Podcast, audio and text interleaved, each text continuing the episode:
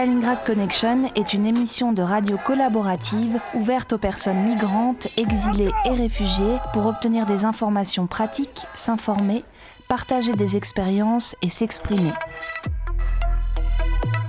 Deux fois par semaine, le lundi et le jeudi, de 13h30 à 14h sur FPP 106.3.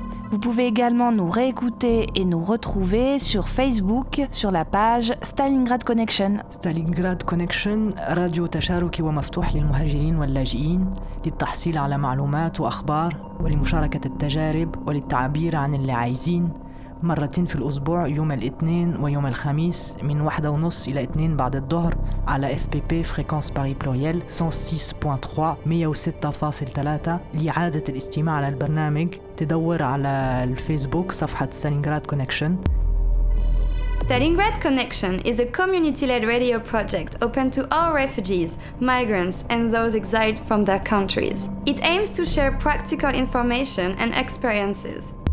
Tune in twice a week on Monday and Thursday afternoon from 1:30 to 2 p.m. on FPP 106.3. If you want to join the project, please contact us on Facebook on the page Stalingrad Connection. استالینگراد کانکشن یک پروژه رادیویی است که برای همه پناهندگان و مهاجران و کسانی که به تبعید از کشور خود است می‌پردازد. هدف ما از این پروژه به اشتراک گذاشتن اطلاعات عملی و تجارب است. شما می توانید دو بار در هفته بعد از ظهر دوشنبه و پنجشنبه از ساعت یک و سی دقیقه بعد از ظهر تا دو بعد از ظهر در موج FPP 106.3 به ما بپیوندید. همچنین شما می توانید در فیسبوک به ما بپیوندید. استالینگراد کانکشن به رادیو خوش آمدید. Stalingrad, Stalingrad Connection. Stalingrad.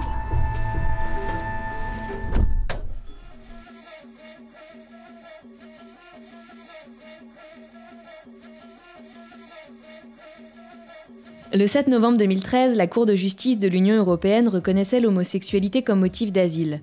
Elle a alors également reconnu que les individus homosexuels peuvent constituer un groupe social à risque au sens de la Convention de Genève sur les réfugiés. Au-delà de la discrimination au quotidien, la criminalisation de l'homosexualité reste présente dans un grand nombre de pays sur Terre, de l'amende à la peine de mort en passant par la prison et les coups de fouet, la liste des peines encourues est longue. Si les personnes LGBT, lesbiennes, gays, bi, trans fuyant leur pays peuvent désormais demander l'asile pour cause de leur orientation sexuelle ou de genre, leur parcours n'en est pas moins difficile. Stalingrad Connection.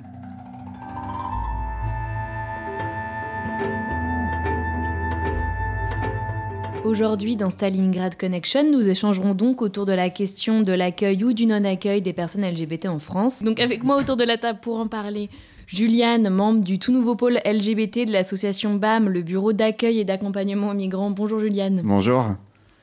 Thierry de l'ARDIS, l'association pour la reconnaissance des droits des personnes homosexuelles et transsexuelles à l'immigration et au séjour. Bonjour. Et Carole Grand, réalisatrice du documentaire Les Portes d'Arcadie, qui montre justement le travail d'accompagnement et d'aide à l'obtention du statut de réfugié fait par l'ARDIS. Mais avant de commencer à discuter, je vous propose d'écouter la parole de Patrick. Ce jeune homme d'une vingtaine d'années habite Lille depuis mars 2015. Il a fui sa ville natale, Kinshasa, en République démocratique du Congo, à cause d'insultes et de violences subies parce qu'il est homosexuel. En théorie, rien d'illégal en RDC, même si une loi visant à pénaliser l'homosexualité, mais pour le moment jamais adoptée, refait régulièrement surface au Parlement congolais.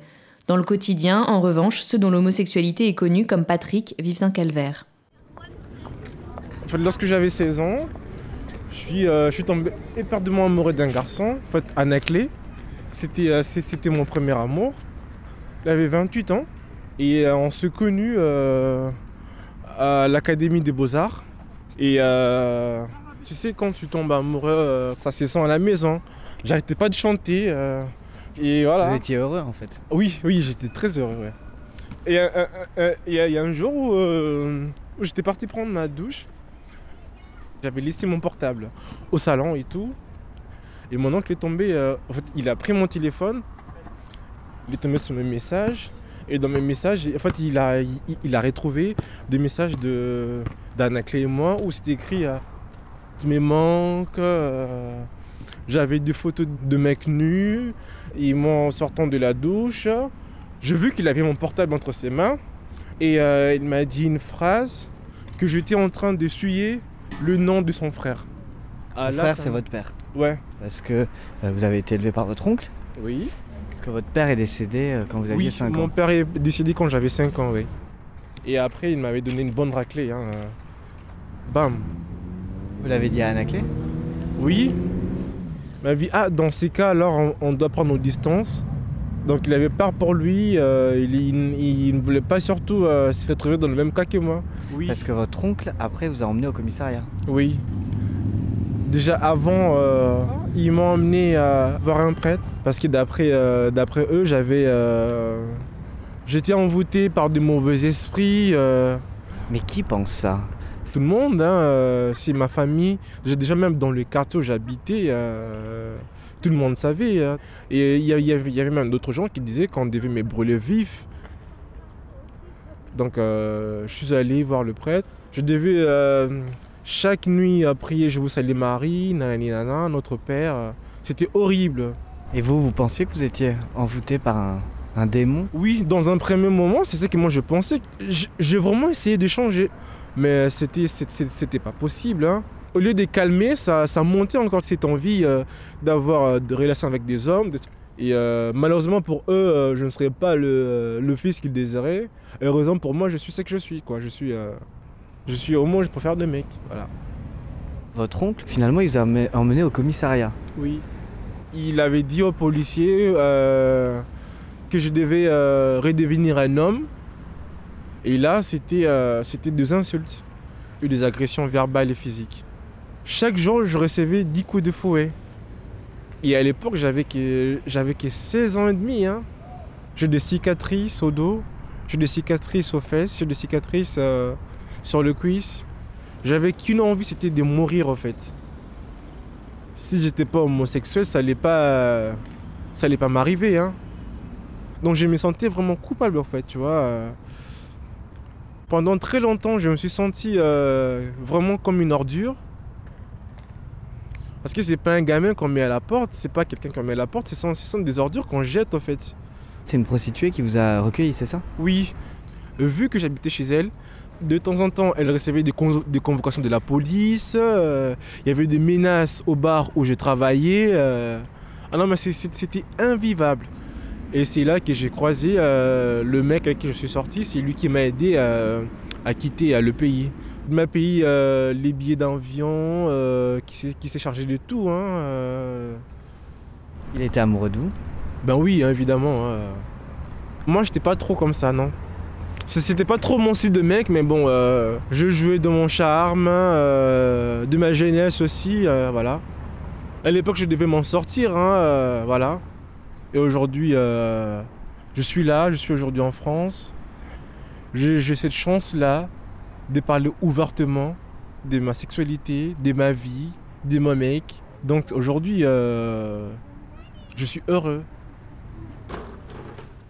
Donc on vient d'entendre euh, ce reportage de Patrick. Patrick qui a réussi à s'intégrer rapidement en France grâce à sa bonne maîtrise du français, sa volonté et à des associations LGBT comme le Refuge ou le Gyrophare qui lui ont permis de se tisser un réseau local. Il a désormais un petit ami, a rencontré sa famille et devrait s'installer avec lui sous peu.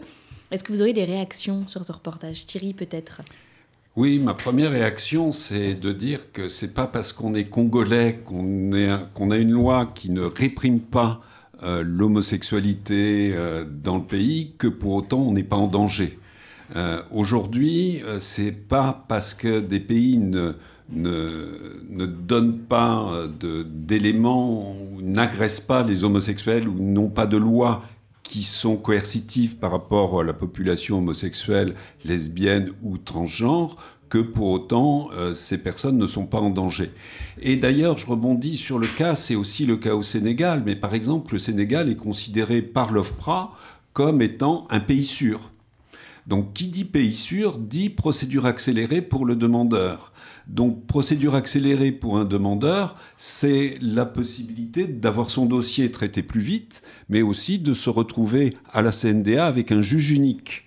Euh, sans pour autant avoir de formation collégiale pour, euh, euh, prendre une décision d'acceptation ou de acceptation ou de non-acceptation, je dirais, de l'asile du demandeur.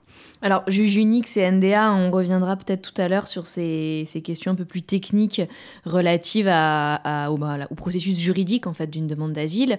Euh, Juliane, vous souhaitiez également rebondir? Oui, c'était sur l'histoire des récits justement et de l'entretien. Ce qu'il faut savoir, c'est que c'est quelque chose qui est assez compliqué parce qu'ils viennent d'arriver en France depuis pas longtemps. Ils parlent pas français. Il faut qu'ils rendent le, récit, il faut qu'il soit écrit en français et que du coup, voilà, il y a plein de choses qui se mettent en place. Par exemple, bah, sur les campements, on voyait ça souvent à la chapelle, quand on était sur les campements à la chapelle, qu'il y avait du coup qui payaient des gens 20 euros, 50 euros pour faire écrire des récits qui n'étaient pas corrects. Donc c'est ça, ils sont soumis en fait, une fois arrivés en France, vu, la barrière de la langue, à un peu soumis à eux-mêmes et livrés à eux-mêmes pour écrire leurs récits. Ils sont pas forcément au fait de la, de la demande d'asile et de ce qui est juridique. Et euh, justement, on, assiste à ça dans votre documentaire. On voit très bien, euh, c'est-à-dire qu'il y a de, longues scènes qui, filment les entretiens entre euh, une bénévole de l'Ardis et les, personnes qui viennent. Bah, soit pour raconter, enfin pour se faire accompagner, et peut-être qu'avant tout j'aurais aimé qu'on écoute un extrait du documentaire où il est vraiment question de ce récit et de comment est-ce qu'on doit rendre son histoire la plus crédible possible au fond? On va pas avoir le temps de développer parce qu'il nous reste 5 minutes. Pour la prochaine fois, il va falloir que tu me racontes dans les moindres détails. Donc il faut vraiment qu'elle se rappelle des mots, de tout ça. Oui. Qu'est-ce qui s'est passé avec les policiers? Elle a été frappée ou pas pendant l'intervention de la police? Nazaki frappé, Nazaki violé. Nazaki frappé, oui.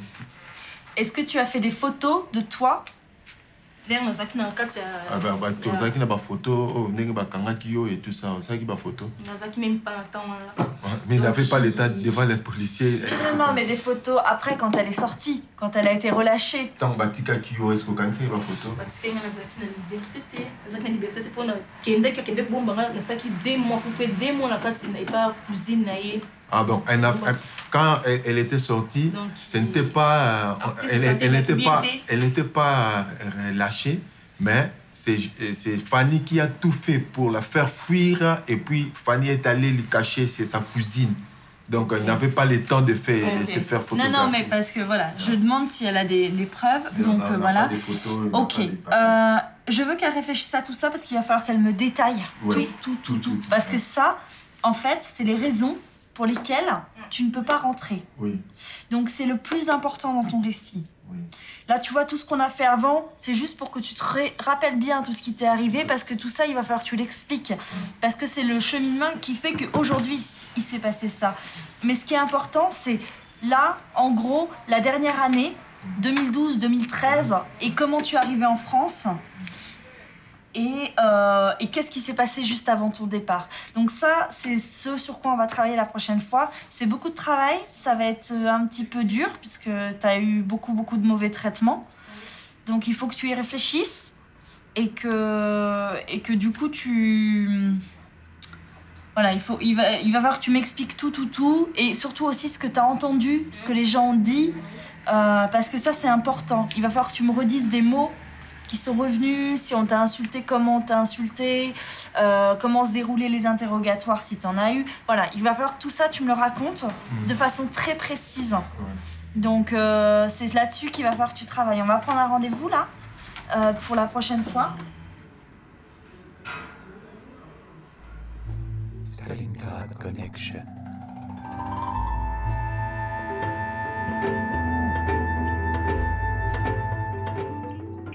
Donc voilà, c'est un extrait de votre documentaire euh, Les Portes d'Arcadie. Euh, c'est vrai que ce qu'on entend dans ce documentaire, c'est l'accompagnement la, au récit. Alors finalement, le récit, chaque euh, demandeur d'asile, lorsqu'il se présente à l'OFPRA, doit euh, donc raconter son récit qui justifiera de, de, son droit à l'accession au statut de réfugié. Il se trouve que quand on est dans le cas d'une demande d'asile en raison de son appartenance donc à un groupe social euh, du fait de son, de son orientation sexuelle ou de genre, ça complique encore plus les choses. Est-ce que vous pourriez nous en dire quelque chose, Juliane? Bah, Par exemple, nous, dans nos permanences juridiques, ce qu'on un réfugié, par exemple, qui n'est pas homosexuel, qui, pas, qui n'appartient pas à la communauté LGBT, il doit juste prouver qu'il a fui dans son pays et qu'il qui risque quelque chose s'il retourne dans son pays. Le problème pour les réfugiés LGBT, c'est qu'ils doivent prouver qu'ils sont en insécurité dans leur pays et qu'ils sont LGBT. Et c'est pareil, par exemple, quand on est chrétien et, tout ça. Donc c'est ça qu'ils doivent réussir à convaincre par rapport à ça, qu'ils doivent convaincre l'agent de l'OFPRA. C'est qu'ils sont homosexuels, transsexuels ou lesbiennes et aussi convaincre qu'ils sont en insécurité dans leur propre pays. Donc c'est là où est la difficulté. Et, vous, comment, en, en tant qu'associatif, où est-ce que vous intervenez là? Moi, j'étais content d'entendre Eva dans le reportage qu'on a entendu. Euh, c'est que les portes d'Arcadie ont enregistré ce que nous faisons, je veux dire, quotidiennement, avec 45 euh, aujourd'hui accompagnants à l'ARDIS. Et ces 45 accompagnants euh, je dirais, tous les jours sont chargés de remplir des dossiers OFPRA, de rédiger avec les demandeurs des récits. On souhaite que le récit soit toujours le récit du demandeur. Donc on est amené à aborder, je dirais, des situations on ne peut plus personnel, amener les gens à se souvenir de situations dont ils n'ont pas envie de parler, dont il est difficile de parler, ou en plus ils sont souvent dans des conditions d'accueil ou des, conditions matérielles euh, en France qui euh, ne favorisent pas réellement l'expression et euh, souvent quelquefois d'ailleurs en danger parce que accueillis dans leur famille, et c'est déjà leur famille qui dans le pays d'origine pouvait, je dirais, euh, faire pression ou les, ou les, les, les, les embêter. Donc aujourd'hui, on fait tout ce travail avec les accompagnants sur la partie récit, euh, qui est une partie relativement importante, mais encore une fois, qui n'est qu'une base à l'entretien.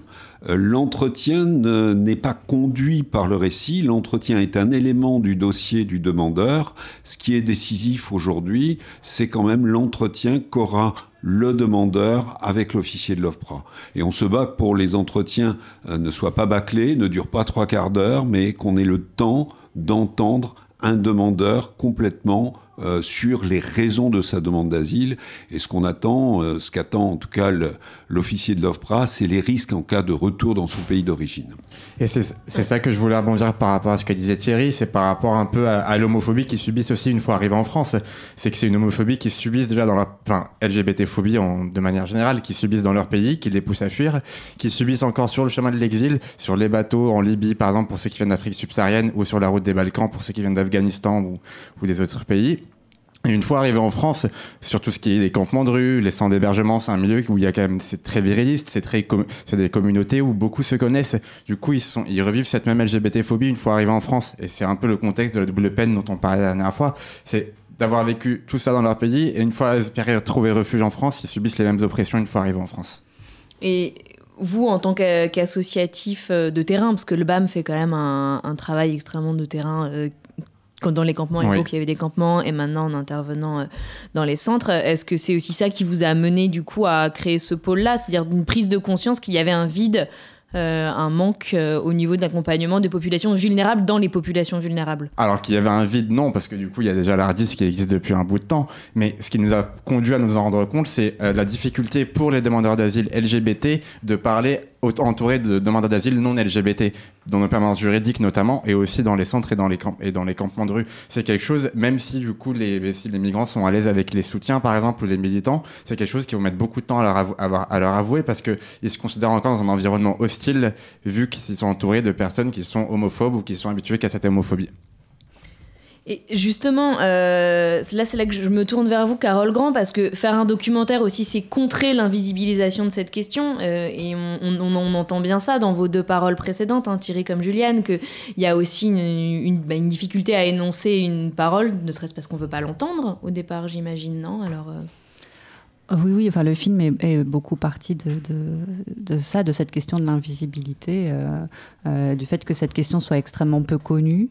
Euh, que après, je vais encore un peu plus loin dans le film où il y a essentiellement que des femmes euh, alors que c'est pas du tout le cas euh, dans la réalité. Euh, quand on va à l'Ardis, d'habitude, il y a quand même majoritairement des hommes.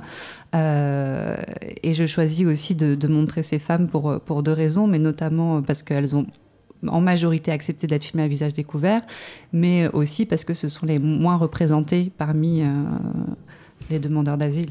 Donc, c'était aussi un choix pour aller encore plus loin dans, Et, vous, votre documentaire, quand vous l'avez projeté, diffusé, quel type de retour est-ce que vous avez eu puisque finalement c'est aussi un, écho. Euh, comment est-ce que les gens réagissent? Ça peut être un. Alors les gens euh, concernés, pas concernés. Euh, Mais les, les, spectateurs. Enfin, alors les spectateurs, vous avez pu tous diffuser? très, très surpris. les gens découvrent. ils, découvrent, ils ne savaient pas que ça existait, qu'on pouvait faire cette demande, que ça se passait comme ça, que ça impliquait toutes ces questions. Toutes, et, cette forme de violence aussi, parce que je, enfin voilà, pour moi, cette épreuve de l'asile en France est une violence supplémentaire à laquelle doivent se, confronter les demandeurs. Euh, donc les gens sont majoritairement surpris et choqués. Et choqués qu'on doive rentrer autant dans l'intimité d'une personne pour lui accorder l'asile les questions à l'entretien, c'est des questions qui sont hyper compliquées. Qu'on soit migrant LGBT ou non LGBT, c'est si on a été torturé, c'est des questions sur les instruments de torture, sur la façon dont on a été torturé, si on a des marques corporelles. Donc voilà, c'est quelque chose qui va assez loin, qui remue vachement les souvenirs des, des migrants qui demandent l'asile. Et c'est et sur les questions du désir, des sentiments, de l'émotion, de l'intimité, de C'est extrêmement dur de mettre des mots là-dessus. Moi, c'est aussi ça qui m'a énormément interpellée, c'est que normalement, on, demande quand même aux poètes ou aux artistes de parler d'amour. Enfin, c'est hyper dur pour n'importe qui de réussir à, parler de ses sentiments et en plus d'en parler d'une manière euh, où euh, on va pouvoir susciter de l'empathie. Enfin, ça, c'est quand même la, la grande. Moi, je rejoins tout à fait cet avis parce que tout à l'heure, vous disiez il faut, un espace pour entendre la parole. Mais euh, un demandeur qui a passé, euh, je veux dire, toutes les étapes pour arriver en France et tous les obstacles ne parle pas. Il ne parle pas naturellement. S'il n'est pas en confiance, s'il n'a pas euh, la capacité d'être accompagné, de pouvoir partager des activités avec d'autres, de pouvoir, il ne parle pas. Donc écrire son récit, avoir un dossier de demandeur d'asile et dire il faut le rendre dans 21 jours et, de écrivez pourquoi vous demandez l'asile? C'est quelque chose d'impossible et en français de plus. Julien a tout à fait raison. Et Parce que, juste quelque chose qui est très contradictoire aussi avec le, pour, pour le gouvernement français, c'est que tout ce qui est demande d'asile, demande de régularisation, par exemple pour les sans-papiers, les documents à faire c'est en français. Par contre, tout ce qui concerne l'aide au retour, ça c'est traduit dans les langues. C'est ce qu'ils font, euh, ce qui est très contradictoire. Ils, ont, ils, traduisent pas par exemple la demande d'asile qui doit être obligatoirement faite en français. Et quelles sont les, les raisons des rejets Justement, votre documentaire s'ouvre là-dessus, sur un, un arrêté. Euh, donc, un rejet. Et est-ce, que vous pouvez nous, nous, en dire quelques mots? Parce que quelles sont les raisons des rejets? Il faut, faut quand même les. Euh, bah après, je vais peut-être laisser parler mm. plutôt euh, Thierry, mais, mais euh, c'est, vrai que dans le, dans le film, le, le, rejet, c'est, la, la, personne de l'OFPRA n'a pas cru, n'a pas cru que n'a pas cru dans les dires de la demandeuse d'asile, n'a pas cru en son homosexualité et n'a pas cru euh, dans le fait qu'elle soit en danger. Voilà. C'est la raison, effectivement. On ne sait pas convaincre. L'officier n'y a pas cru et on va entendre dans les, discours superficiels, on va entendre des mots euh, comme euh, manque de précision. On demande à quelqu'un en plus qui d'une culture, par exemple en, d'une culture euh, où on n'a pas l'habitude de gérer des dates. On demande mais ça s'est passé quand? Il y avait qui? Dans quel lieu? Euh, C'était à euh, quel moment? Je veux dire, il y a des cultures où la notion du temps n'est pas la même que la notion du temps qu'on a l'habitude, je dirais, de, connaître en Europe. Et donc on se, ils se trouvent confrontés à des situations où devant un officier, ils vont devoir, je dirais, énoncer et répondre à des questions de temps auxquelles pertinemment ils ne savent pas on dit aussi beaucoup dans les, dans les rapports euh, convenus, stéréotypés. Euh, mais bon, quand on parle de son histoire d'amour, euh, voilà, au départ, on n'a pas forcément euh, tout un panel de, vocabulaire pour, pour décrire les situations. C'est ça. Et il faut se rendre compte aussi de la violence de, du, déjà du récit et de l'entretien. Se retrouver face à une personne qu'on ne connaît pas et lui raconter sa vie privée, sa sexualité, c'est quelque chose qui est dur. D'autant plus qu'on a subi, par exemple, de la torture, des viols, des violences. C'est, enfin, c'est pas facile non plus de raconter son histoire à quelqu'un qui est face à nous. Et si, par exemple, un troupe des troubles psy et qu'on est du coup renfermé sur soi-même, tout se joue en fait dans ces une heure ou plus d'entretien. Donc si on arrive tout donner pendant ces, quelques heures-là, bah tout est perdu. Et c'est ce côté un peu impartial contre lequel je pense on, se bat tous un peu ici et, et qu'on combat et qu'on veut que ça change des, les Scheherazade, c'est-à-dire qu'à chaque entretien, c'est des personnes qui doivent raconter une histoire de la meilleure manière qui soit pour garder sa tête euh, au, au lendemain, enfin le lendemain, quoi, le jour qui suit. C'est ça. Bah, écoutez, vous, vous nous avez offert le mot de la fin, je pense. Euh, merci beaucoup. Peut-être pour, euh, pour rappeler où est-ce qu'on peut trouver les, les coordonnées de vos associations, si vous avez des sites internet ou des Facebook. euh, Juliane, par Alors exemple. le BAM, du coup, c'est il y a une page Facebook BAAM et le site c'est www.bam.asso a2so.org et pour le pôle LGBT, la- l'adresse mail c'est bam.lgbt@gmail.com. Pour l'Ardis, c'est ardis.com, .org, pardon, je me trompe, ardis.org, et Ardis, c'est Association pour la reconnaissance des droits des homosexuels à l'immigration et au séjour, donc vous aurez bien noté que c'est A-R-D-H-I-S. Merci. Et Carole, donc votre documentaire Les Portes d'Arcadie, est-ce qu'on peut le voir quelque part? Euh, alors, il est disponible, c'est l'Armatan qui le distribue en DVD et en VOD. Donc, sur le site de l'Armatan, on peut, euh, on peut le louer, je crois, pour 2,99€, euh, il me semble, sur Internet. Merci beaucoup, c'était Stalingrad Connection. On vous retrouve lundi prochain à 13h30, de 13h30 à 14h, sur les ondes de fréquence Paris Pluriel 106.3.